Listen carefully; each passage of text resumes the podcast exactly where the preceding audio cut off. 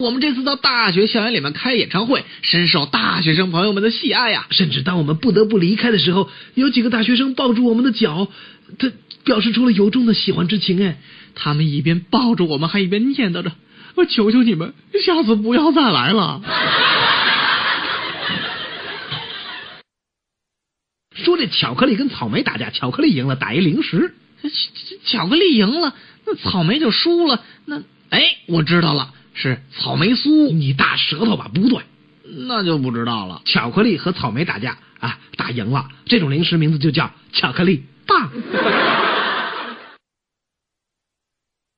金庸广告作品续集。一日，武当派众弟子练功，张无忌匆忙赶到，加入其中。众弟子齐之，问曰：“莫非你的寒毒已好？”无忌答曰：“我有北极绒。”众人忙问：“北极绒为何宝物？”只见无忌除去外衣，露出一件灰色内衣，然后骄傲的说道：“北极绒，暖融融，怕冷就穿北极绒。”